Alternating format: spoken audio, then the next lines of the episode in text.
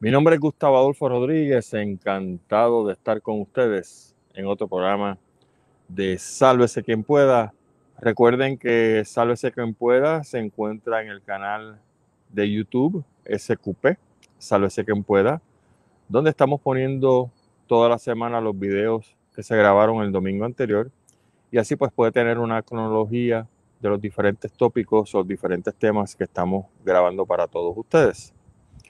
Recuerden también que estamos en uh, Twitter y estamos en Instagram a través de arroba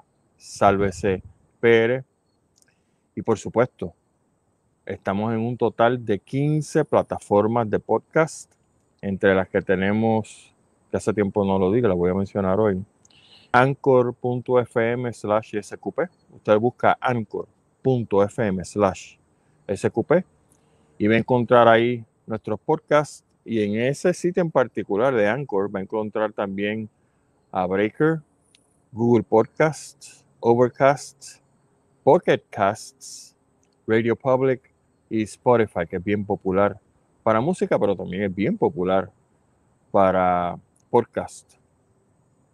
Si usted gusta, no tiene que buscar Anchor y puede ir directo a otros podcasts que también tenemos como Apple Podcast, Castbox, iHeartRadio, iVox, listennotes.com, punto de vista pr.com que nos está grabando nuestro querido amigo William Torres en estos momentos, radioacromática.com de nuestro querido amigo Jesús Rodríguez García y por supuesto TuneIn Radio, 15 plataformas de podcast para que usted coja las que usted quiera y nos puede escuchar cuando también usted quiera, haciendo diferentes labores, manualidades en su casa. Pues nada, no pierde el tiempo y hace lo que hace mientras escucha nuestro programa. Esta noche vamos a tratar dos temas principalmente y si vieron el meme que preparé sobre el programa, a la gente le gustó la, la fotografía pero el meme pues tiene que ver básicamente con la diplomacia. Es un tigre que está saboreando su comida caliente predilecta, que puede ser cualquier animal eh, en África, ¿no? Y esta noche vamos a hacer lo propio. Vamos a comer nuestra comida predilecta en términos de política, pero es que tenemos que hacer unas introspecciones de lo que está pasando en Puerto Rico, porque la verdad que los abusos son tantos que uno tiene que poner freno, tratar de hacer una composición de hechos y entonces decidir qué uno va a hacer de aquí en adelante. Por eso este programa, mis amigos, se llama Sálvese quien pueda, porque aunque el título quizás un poco egoísta, es la única manera como nosotros en este siglo XXI y en, este, en esta nación de Puerto Rico podemos quizás defendernos. Pero antes de pasar a esos dos temas, al tema del COVID y al tema de la diplomacia, quiero un turno de privilegio personal porque anoche en la familia de Marley, nuestra productora técnica, que es nuestra familia también. Sentimos la pérdida, la transición de la abuelita de Marla, la señora eh, Francisca Carrasquillo, conocido como, conocida como Doña Paquita.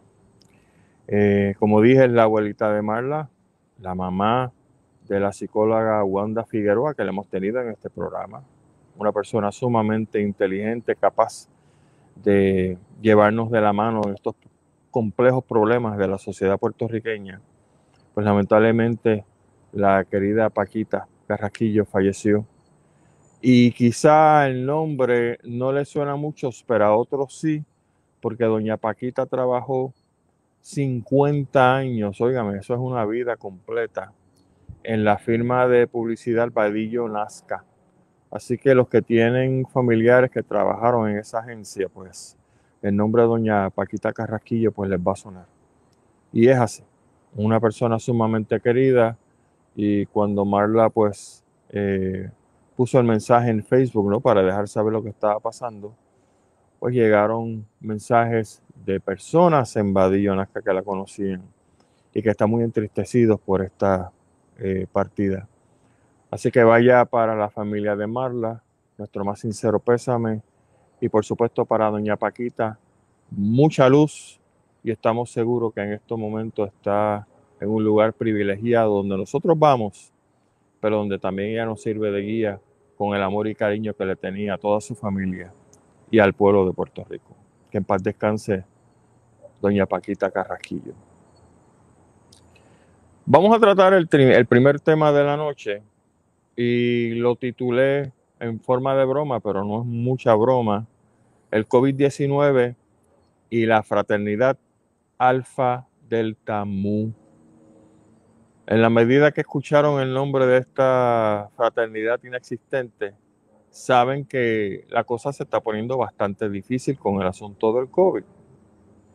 Como ustedes saben, comenzamos con esta mutación alfa eh, a principios del año pasado, que fue la que se encontró en Gran Bretaña, que entonces se diseminó básicamente por todo el mundo, porque originalmente el COVID supuestamente venía de la China, ¿verdad? Pero la primera mutación que causó muchos problemas fue la alfa.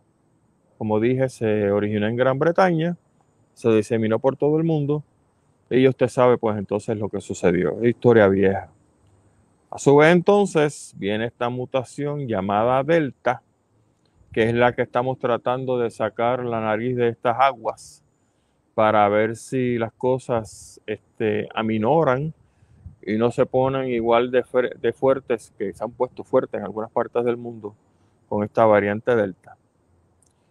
Pero ahora resulta que llegó una variante nueva que se está investigando muy, muy eh, sigilosamente y de manera eh, continua, que es la variante Mu. La variante Mu eh, se originó en Colombia y se encuentra aproximadamente 39 países que subió esta semana a 40. Le voy a contar cuál fue el país número 40. La semana pasada, si no me equivoco, había mencionado que en Colombia y Ecuador esta variante MU es la responsable, en el caso de Colombia, de 39% de los contagios y en el caso de Ecuador del 13% de los contagios. La Organización Mundial de la Salud reportó esta semana en su informe semanal, valga la redundancia, que la variante MU tiene una serie de mutaciones que sugieren, todavía no se sabe, pero se va a averiguar prontito, que sugieren que pudiera ser esta variante MU más resistente a las vacunas experimentales que tenemos hoy día. Lo cual, pues por supuesto, nos pondría a nosotros en 3 y 2, y cuando digo nosotros, básicamente al planeta, porque uno que ha logrado muchas cosas tratando de controlar la alfa y ahora tratando de controlar la delta para que entonces aparezca otra que nos ponga eh, en 3 y 2, como decimos en buen puertorriqueño. Este jueves, el famoso personaje norteamericano, el doctor Anthony Fauci, dijo que la variante Mu no presenta un peligro inmediato a los Estados Unidos. Bueno, yo no sé por qué él se disparó ese comentario, porque no dijo que de los 4.500 casos que se encuentran en todo el mundo, identificadas como eh, COVID-19 de la variante Mu, más de la mitad de los casos que se han encontrado, adivine dónde están. En Estados Unidos. Y donde dentro de Estados Unidos, donde se encuentra la mayor cantidad de personas infectadas con la variante Mu, es en el estado de Alaska. No sé si el frío tiene que ver mucho con eso, pero bueno. Estos números que acabo de mencionar fueron reportados por el doctor Hopak Leung de la Universidad de Hong Kong. En Hong Kong, que se acaba de convertir en el país número 40 donde se identificó ahora la variante Mu, se encontraron dos personas que fueron a Colombia y que entraron a ese país, o sea, a Hong Kong, y una persona que llegó de Estados Unidos, se trasladó a Hong Kong y tenía la variante Mu. Dice el doctor Pac Leung que la variante Mu es una de mil, escuche esto, porque yo no sabía esto, y la verdad que ya le digo, aquí los huevos se van a poner la peseta. La variante Mu es una de mil variantes o mutaciones que se conocen a través de todo el planeta Tierra. Eh, obviamente ustedes saben que se le ha ido poniendo el nombre de una letra griega a cada una de las variantes, entre comillas, pues más preocupantes. Oiga, pero cuando se acabe la letra griega no sé qué van a hacer, pero bueno. Dice el doctor León, Pac León, que la mejor manera de prevenir que estas variantes lleguen de país en país es, escuche bien esto, establecer controles en las fronteras para prevenir transmisiones locales. Voy a repetir esto de nuevo. La mejor manera de prevenir que la variante MU y todas las demás variantes que aparezcan lleguen de país a país es establecer controles, controles. No enseñemos una tarjetita a ver si estás vacunado controles en las fronteras para prevenir transmisiones locales. Usted sabe cuál es el problema que tenemos en Puerto Rico, ¿verdad? ¿Quién controla las fronteras? Los Estados Unidos de Norteamérica. Y usted sabe que aquí se trató de pedir permiso para los que necesitan pedir permiso, ¿verdad? De ser mucho más restrictivos en la frontera de Puerto Rico, entiéndase básicamente el Aeropuerto Internacional Luis Muñoz Marín, alias Chespirito, y también el aeropuerto de Aguadilla. Y usted sabe lo que nos dijeron los norteamericanos. No va para ningún lado porque el comercio interestatal se interrumpe, bla, bla, bla, bla. Y entonces, como nosotros somos una colonia, pues básicamente nos tenemos que ceñir a lo que dice el gobierno norteamericano y si aquellos dicen, pues sorry for the Puerto Ricans. Pues mire, aparentemente tenemos que hacerlo. Digo aparentemente porque aquí hay mucha gente que se estuviera gobernando, mandaba como tiene que ser al gobierno de los Estados Unidos al infierno y decir, no, mi hijo, primero va mi gente, a lo mejor después vas tú. Si tienes suerte, vas tú. Por lo tanto, esta frontera está trancada y nosotros vamos a establecer una serie de protocolos para asegurarnos que la porquería que viene por ahí de otras partes del planeta Tierra no llegue aquí. Pero usted sabe que aquí hay mucha gente que le encanta bailar la bachata, que me las pegue, pero que no me deje. Y mientras tengamos liderato político que baile, que me las pegue, pero que no me deje, seguiremos teniendo problemas para después el gobernador de turno, en este caso Pipo, el negrito jíbaro de Fortaleza, se va a parar en su podio de madera de Pichipén a decir cuatro embustes y cuatro disparates porque no le conviene políticamente decirnos la verdad sobre las infecciones del COVID-19. ¿Qué está sucediendo en el mundo con el asunto del COVID? Dos noticias solamente porque nos podemos aquí morir para hablar de muchas cosas que he encontrado durante esta semana. En Italia, escuche esto porque esto está de lo más interesante.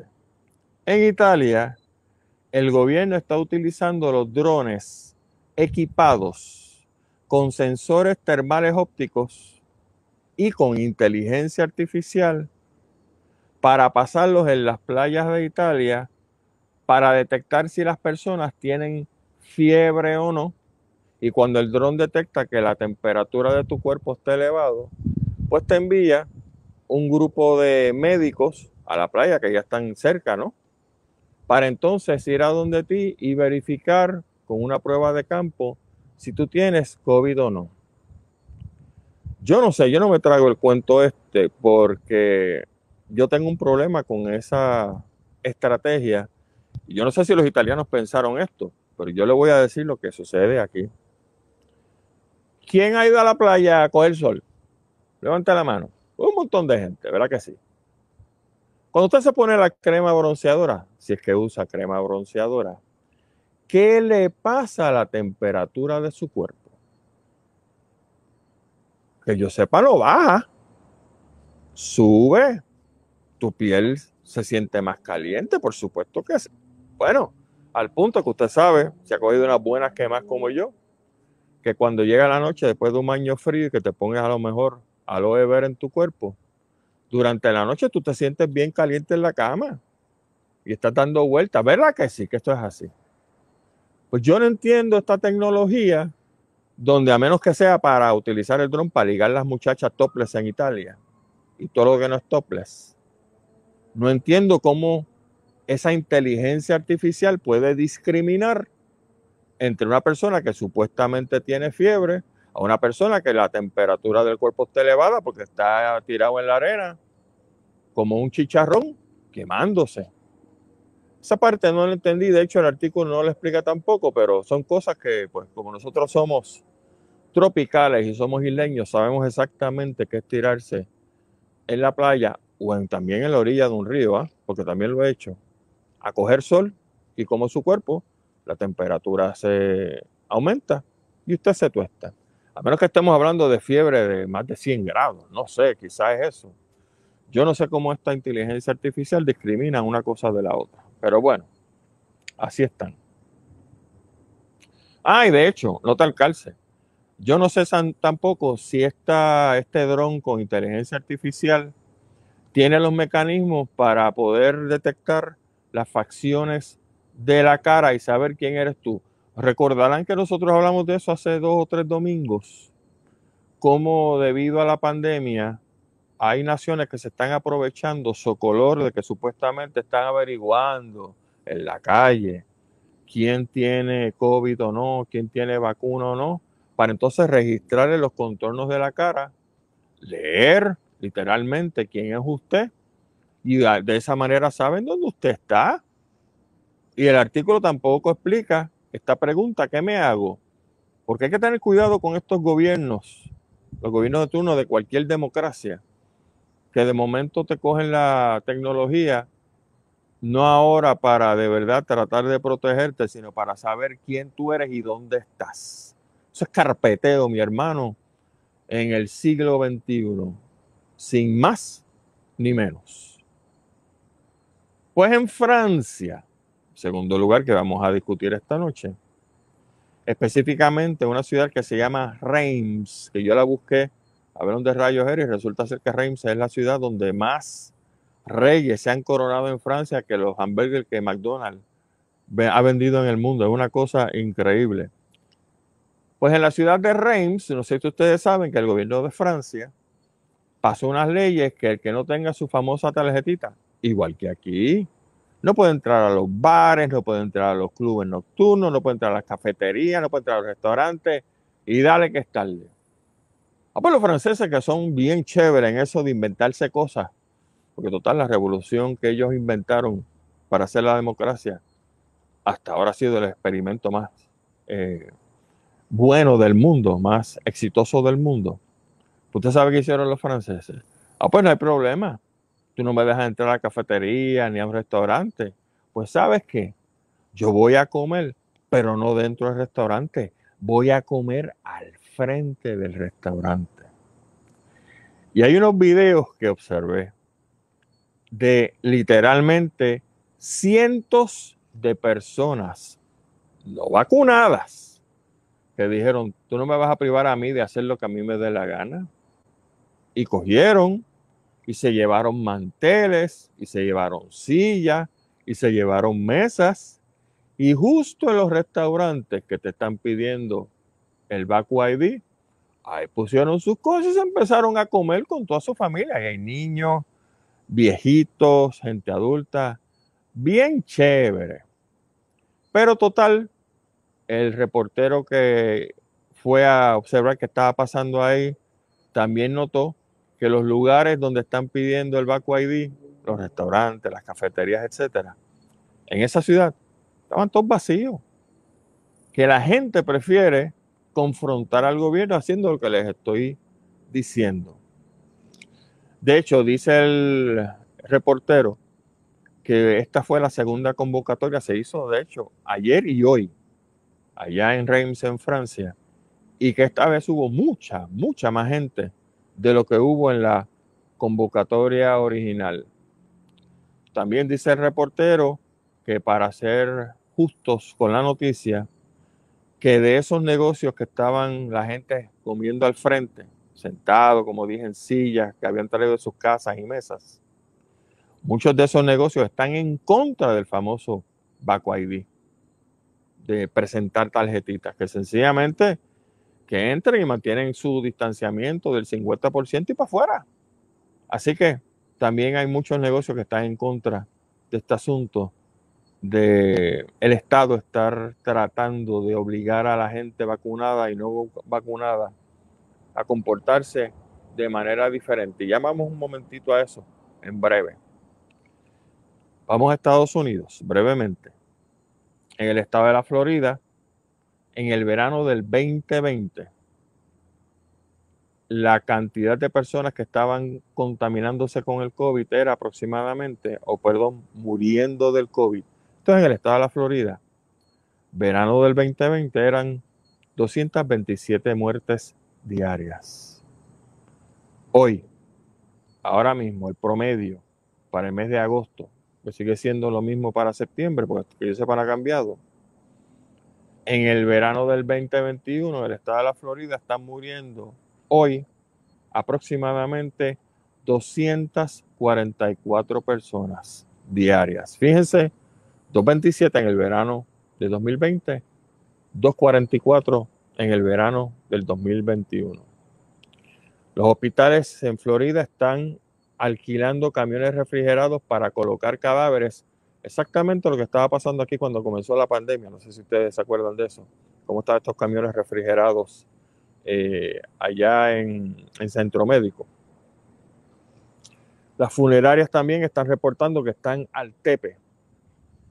Pero el gobierno de este señor llamado Ron DeSantis, el gobernador de Florida, está actuando al revés. Este señor, a través de su departamento de salud, está castigando con multas de 5 mil dólares a los negocios, escuelas y agencias del gobierno que están requiriendo que tú tengas tu Baco ID. Al revés de los cristianos, aquí están penalizando a la gente que está tratando de proteger su negocio. Pues no, eso le soplan 5 mil pesos. Ah, dice la información que de acuerdo a los estatutos que se pasaron en Florida, porque ustedes saben que el gobernador es republicano y la Asamblea Legislativa, Cámara y Senado es republicana también, pues saben qué, estos son 5 mil pesos para el individuo en multas. Para el individuo que está pidiendo evidencia de vacunación y otros 5 mil al negocio. O sea, que si trabaja en Burger King y Burger King me pide que yo le tengo que pedir Vacu ID o evidencia de, de vacunación a los que están entrando al, al negocio, a mí personalmente, en mi carácter personal, me soplan el Departamento de Salud del Estado de la Florida una multa de 5 mil y a los administradores del Burger King le meten otra más de 5 mil dólares. Mientras en Israel, y toca regresar a Israel o al mundo por una razón.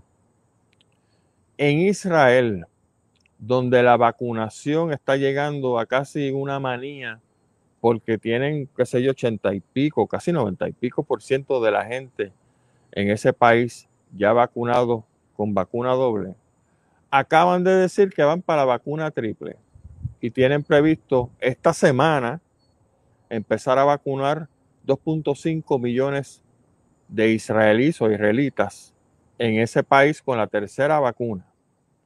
Pero el zar de las vacunas en Israel, un doctor llamado Salman Sarka, ha dicho que como el virus está en todo el planeta y este virus llegó para quedarse. Todos los ciudadanos de Israel tienen que estar preparados para una cuarta dosis de esta vacuna experimental. Él dijo, o dice, que de aquí en adelante Israel y el resto del planeta tiene que aprender a andar en oleadas en cuanto al COVID se refiere. ¿Qué significa andar en oleadas? Pues tú empezaste con la, el COVID original. Se trepó un montón de gente que se contaminó y que se murió. Bajó. Llegó el Delta. Entonces el Alfa. Llegó un montón de gente que se contaminó. Volvió y bajó. Llegó el Delta. Estamos en la tercera oleada. Hay un montón de gente a través del planeta que se está contaminando y muriendo. Y eventualmente, pues sí, va a bajar. Pero entonces, le acabo de mencionar a usted el MU, la variante MU, la mutación MU. Y pronto, sea la MU o sea la que sea, llegará la cuarta oleada. Y eso es lo que está diciendo este doctor Sarka, que en el planeta vamos a tener que empezar a vivir acostumbrados a diferentes oleadas del virus del COVID-19. O sea, que si usted creía que tener la mascarilla ya usted la podía votar, mire, haga la revés, vaya buscando sus buenas resmas, como decimos bien puertorriqueño, de mascarillas y tenga la mano porque esto, mire, no va a terminar en un futuro cercano. Vamos a tener que vivir con esta cosa de aquí, no sé si hasta que me muera o usted se muera, lo que venga primero, pero es que no sabemos sencillamente qué va a pasar en el futuro.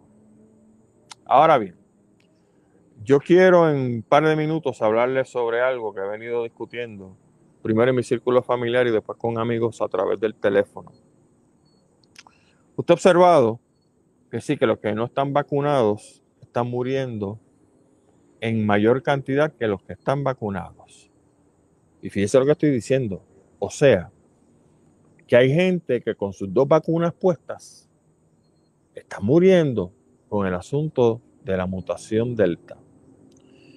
Y mueren no porque la vacuna experimental sea una porquería, a lo mejor sí lo es, no sé.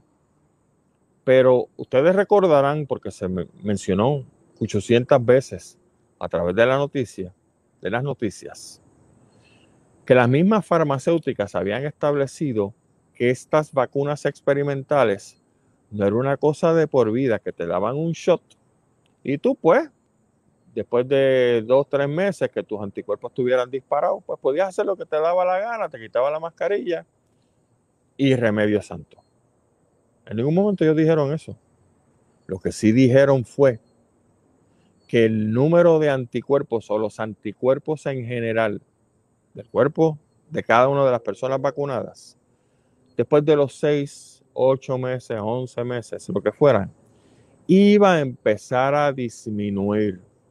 Al tú reducir tus anticuerpos, pues obviamente tienes menos protección. Y más aún si hay mutaciones que son sumamente agresivas y te van a alcanzar y van a tratar de hacerte daño. Eso significa, señoras y señores, en palabras bien sencillas, como lo veo yo, y usted por supuesto puede tener su opinión y puede opinar en nuestra columna de aquí del Facebook de Sálvese quien pueda.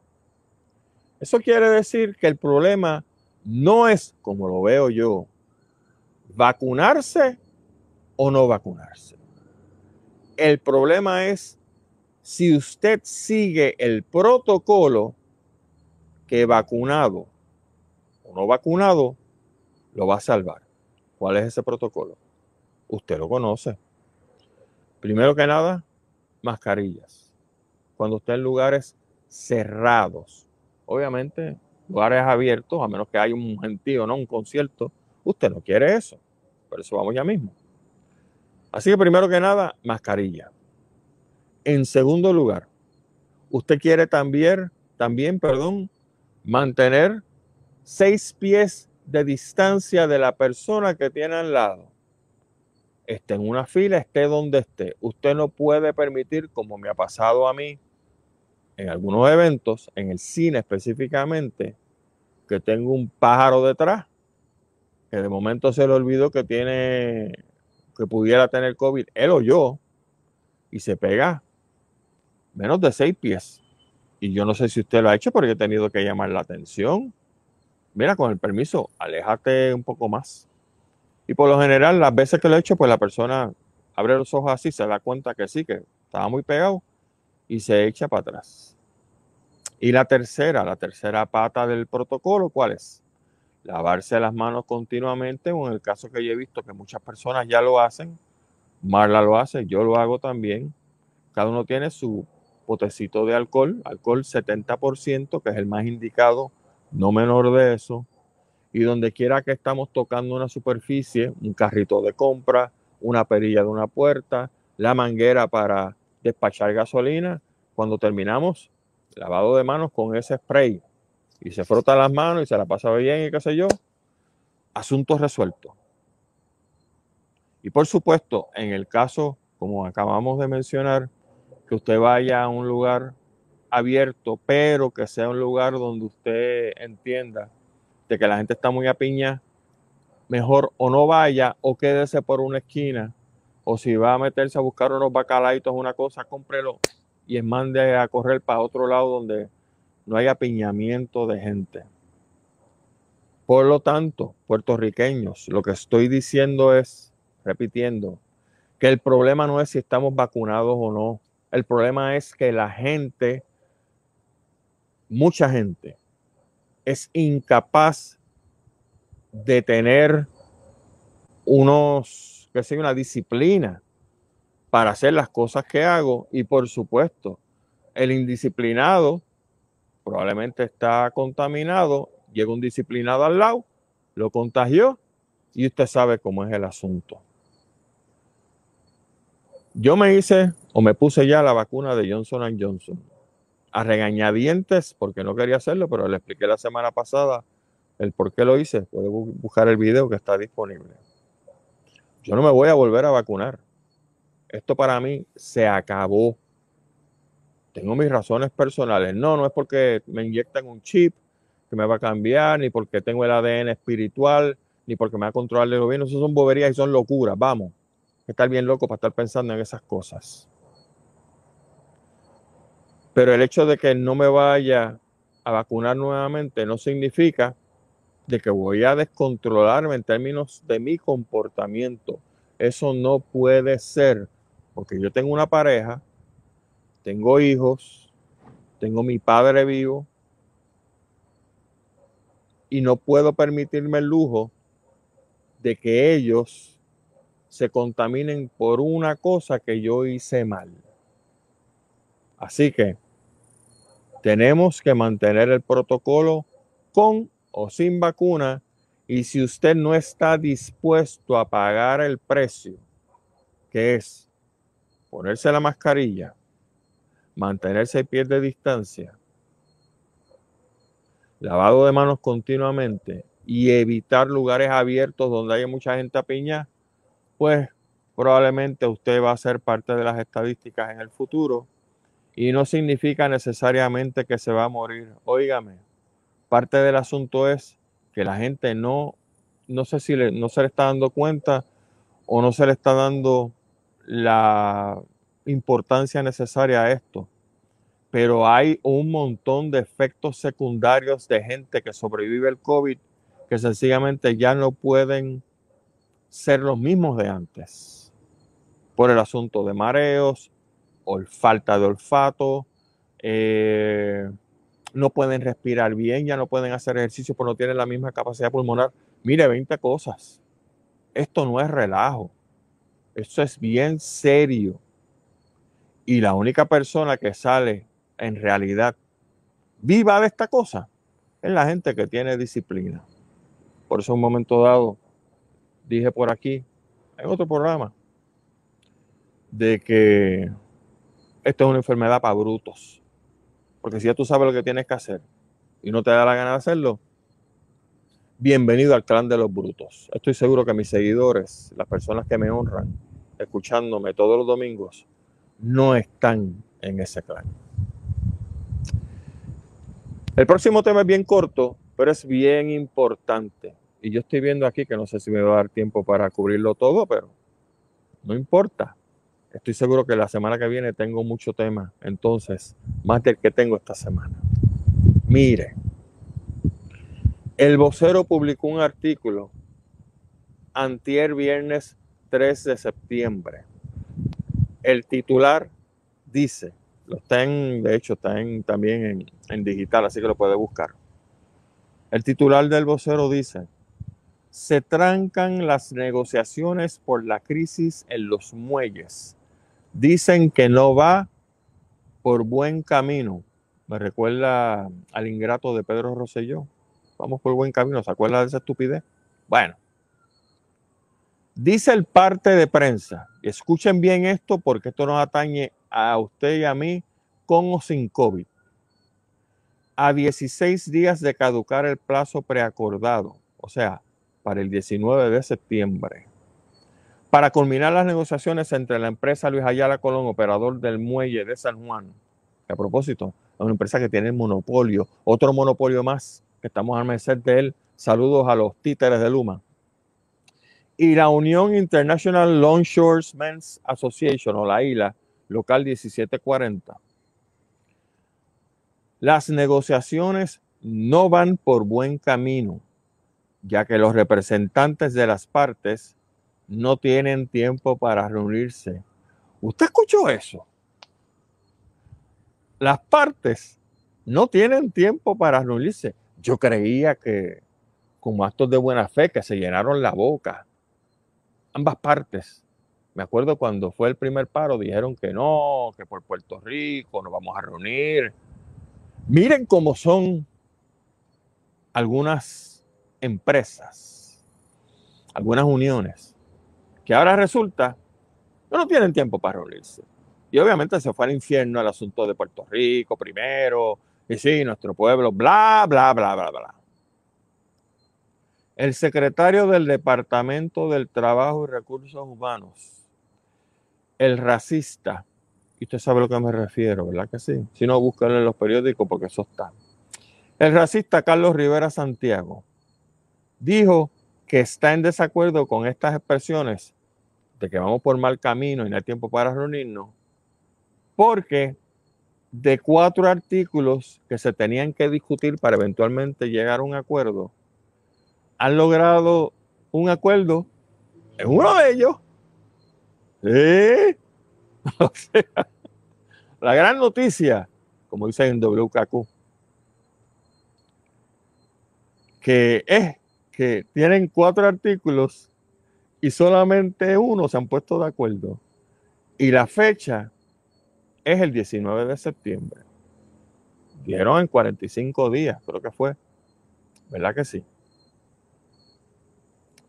Así que usted ve la esperanza que tenemos que al sol de hoy, a 5 de septiembre, con la fecha del 19, ya a la vuelta de la esquina, de cuatro artículos solamente han logrado un acuerdo en uno de ellos. Sigue el parte de prensa. El conflicto obrero patronal anterior, o sea, aquel paro de los muelles usted se acuerda como yo, ¿verdad? que se formó un mini caos en Puerto Rico, se fue todo el mundo a buscar gasolina, compraron papel de inodoro, compraron esto y lo otro. El conflicto obrero patronal anterior generó un impacto que trasciende lo tangible, afectando directamente la imagen de la isla como destino de inversión. Asimismo, sigue diciendo el parte de prensa, dejó a su paso un impacto económico cuyo estimado supera los 100 millones de dólares de forma inmediata, sin cuantificar el impacto inflacionario que pudiera producirse luego. Como consecuencia, el sector privado ha solicitado que se ponga fin al monopolio, al monopolio, lo dije ahora, del desembarque en alusión al contrato entre las dos empresas principales que manejan el transporte marítimo en la isla, que son Luis Ayala Colón y Toad Marine, que juntos formaron lo que se llama Puerto Rico Terminals. Así que mis queridos hermanos puertorriqueños, avisados estamos. Se supone, y eso lo viene diciendo también otro gran puertorriqueño, que yo escucho y espero que usted escuche porque lo que dice usualmente la pega. Gilberto Albelo, doctor Chopper. Doctor Chopper dice, como Simón dice, que tenemos que estar preparados para terremotos que no avisan y que usted sabe que aunque somos benditos en la isla de Puerto Rico, pregunte a los hermanos del sur si en un momento dado en enero de este, del año, de este año se sintieron bendecidos por el asunto este. Estamos con huracanes, que por lo menos eso tienen pues una fechas, ¿no? De caducación anual, empieza a tal fecha y termina tal fecha. Estamos a merced de inundaciones, estamos a merced de la maldita luma, que no sé si nos va a dar tiempo de discutir eso en la noche de hoy. Estamos a merced de sube y bajas de servicio del agua, que aquí en Puerto Nuevo se afectó de una manera increíble. Me cuentan la gente que vive allí, el viejo mío, que estuvo cuatro días sin agua, cuatro días sin agua en pleno corazón de la zona metropolitana por un tubo roto de la Autoridad de Acueductos y Alcantarillados. Estamos a merced de fuego. Pregúntale a los hermanos en el sur, en el área de Salinas, Coamo, Santa Isabel, por ahí para abajo. ¿Qué sucede cuando hay un fuego de estos allá forestal? si ellos tienen calidad de vida con ese humentín que está oliendo a chamusquín literalmente semanas después que se apague el fuego. Y ahora, señoras y señores, estamos a merced de posibles paros o paros que ya ocurrieron en los muelles de Puerto Rico gracias a un monopolio que nos endilgaron y que nos siguen dilgando este gobierno de turno de Puerto Rico, por lo menos gasolina full en el carro. No se deje meter las cabras en el corral. A veces es difícil estar deteniéndonos todo el tiempo en una gasolinera. Pero mire, cuando reventó el paro, aquella vez, yo tenía el carro lleno de gasolina. Tuve que hacer fila y pelear con 800 personas. No en absoluto. Eh, para las personas que están indicando si estamos al aire ya. En absoluto. Yo mantengo ahora mi carro full y le echo gasolina, no cuando llego a empty. Le echo gasolina cuando el carro llega a mitad de tanque. Y así más seguro que si pasa lo que sea, un sismo, eh, de momento vienen unas inundaciones que cogen a Puerto Rico y lo parten por el medio, o la zona metropolitana, yo tengo gasolina entonces para llegar al sitio que necesito y no tengo que buscar loco un puesto de gasolina. Y por supuesto, necesitamos por lo menos entre 200 a 300 dólares en efectivo, porque recuerden, queridos puertorriqueños y puertorriqueñas, que en caso de un sismo de marca mayor, en caso que vuelen, qué sé yo, algunas estaciones de Luma, que se forme un tremendo apagón, si se van las ATH, ¿qué usted va a hacer? ¿Con qué usted va a pagar? ¿Con el DEO? con piedra, usted necesita efectivo y usted necesita mantener en su casa, por lo menos sugerido, entre 200 a 300 dólares en efectivo en billetes de diferente denominación. Esto es billetes de 5, billetes de 10 y billetes de 20 para que usted se pueda bandear porque en el caso de una emergencia verdadera donde no haya electricidad y si no pregúntele a los norteamericanos ahí en Luisiana y dos o tres estados más. El cash es el rey. El efectivo es el rey. Así es la vida. Por lo tanto, lo que dice nuevamente mi hermano Gilberto Albelo tiene mucha razón. El que se prepara cuando viene la hecatombe o viene la situación, está de lo más tranquilo en su casa porque tiene la alacena llena de comida para 20 días. No es la gran cosa. No estamos hablando de 20 años, ni de dos años, ni de 20 meses. Estamos hablando de 20 días. Y usted tiene agua y tiene comida y tiene cash. y tiene el tanque de su carro lleno, usted está listo para que lo sorprenda la noche en lo que sea y usted puede reaccionar de manera adecuada. 19 de septiembre es la fecha donde vamos a saber si viene el paro 2.0 en los muelles o si finalmente eh, tanto la isla como Luis Ayala del Valle hacen eco de que sí, que estaban buscando el bienestar de todos los puertorriqueños y que por lo tanto no va a haber un segundo paro. Vamos a ver qué sucede. Ustedes y yo estamos sobre avisos. Nos quedan solamente cinco minutos para tratar el tema principal, pero como siempre sucede, uno tiene que hablar de otras cosas igual de importantes. Pero vamos, vamos a empezar con este tema principal. La diplomacia está llegando a su fin. Me acuerdo cuando estaba en Radio Isla con el querido compañero Benifranqui Cerezo, excelente abogado, gran analista que en paz descanse. Él tenía de sus muchas frases eh, vistosas, él tenía una que decía que el pueblo de Puerto Rico es un pueblo aguantón. No sé si usted se acuerda de eso. Y él tenía razón. Eh, ese aguante a propósito eh, se nos salió por los poros o dejamos de tenerlo en el cuerpo cuando salimos de Ricky Rosselló. Fue un momento glorioso para este país, indudablemente que sí. No porque era PNP, Sí, porque era un títere y sigue siendo un títere y un mendaz. Y usted sabe lo que pasó con el asunto de la juramentación ante la Junta Estatal de Elecciones, que él vivía en Puerto Rico. No sé si va a haber tiempo para eso, pero lo vamos a coger quizá en otro programa.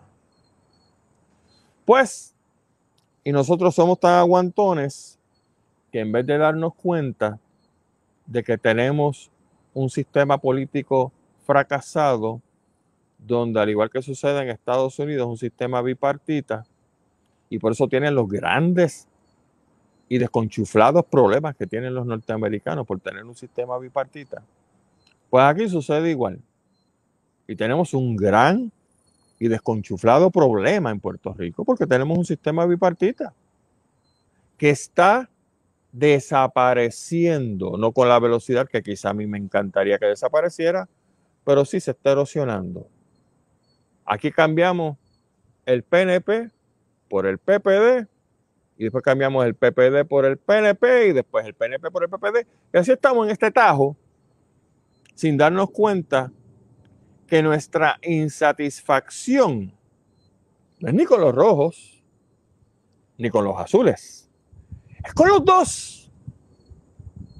Es con los dos. Porque han probado ser dos partidos miserables que han fracasado estrepitosamente por mantener las finanzas rectas en Puerto Rico y por, en el caso del PNP, traer la estabilidad y en el caso del Partido Popular, proteger, defender esto que se llama el Estado Libre Asociado. Y como he señalado en ocasiones anteriores, si tú tienes un partido que le desconchufla conchunfla la economía de su nación. Y ese partido es incapaz también de arraigar o traer un cambio en términos del estatus. ¿Para qué usted quiere ese partido? Bueno, fíjense cómo ambos partidos, su base se está erosionando porque los estadistas están hasta aquí, hasta la coronilla de un partido que dice que le va a traer la estadidad, lo que le interesa es robar cuando suben al poder. Y los populares muñozistas, y los que no son muñozistas, están hasta aquí también, hasta la coronilla del Partido Popular que dice que protege el Estado Libre Asociado. En el verano del 16, del 2016, el presidente, la legislatura y el Tribunal Supremo de Estados Unidos, todo Estados Unidos, se le ríe en la cara con el asunto de Lela. ¿Y qué hicieron ellos? Nada. Y esos son los dos partidos, señoras y señores, que son un fiasco en Puerto Rico. Y gracias a Dios, las bases de esos partidos se están erosionando y gracias a Dios, El puertorriqueño ya se está dando cuenta que hay opciones.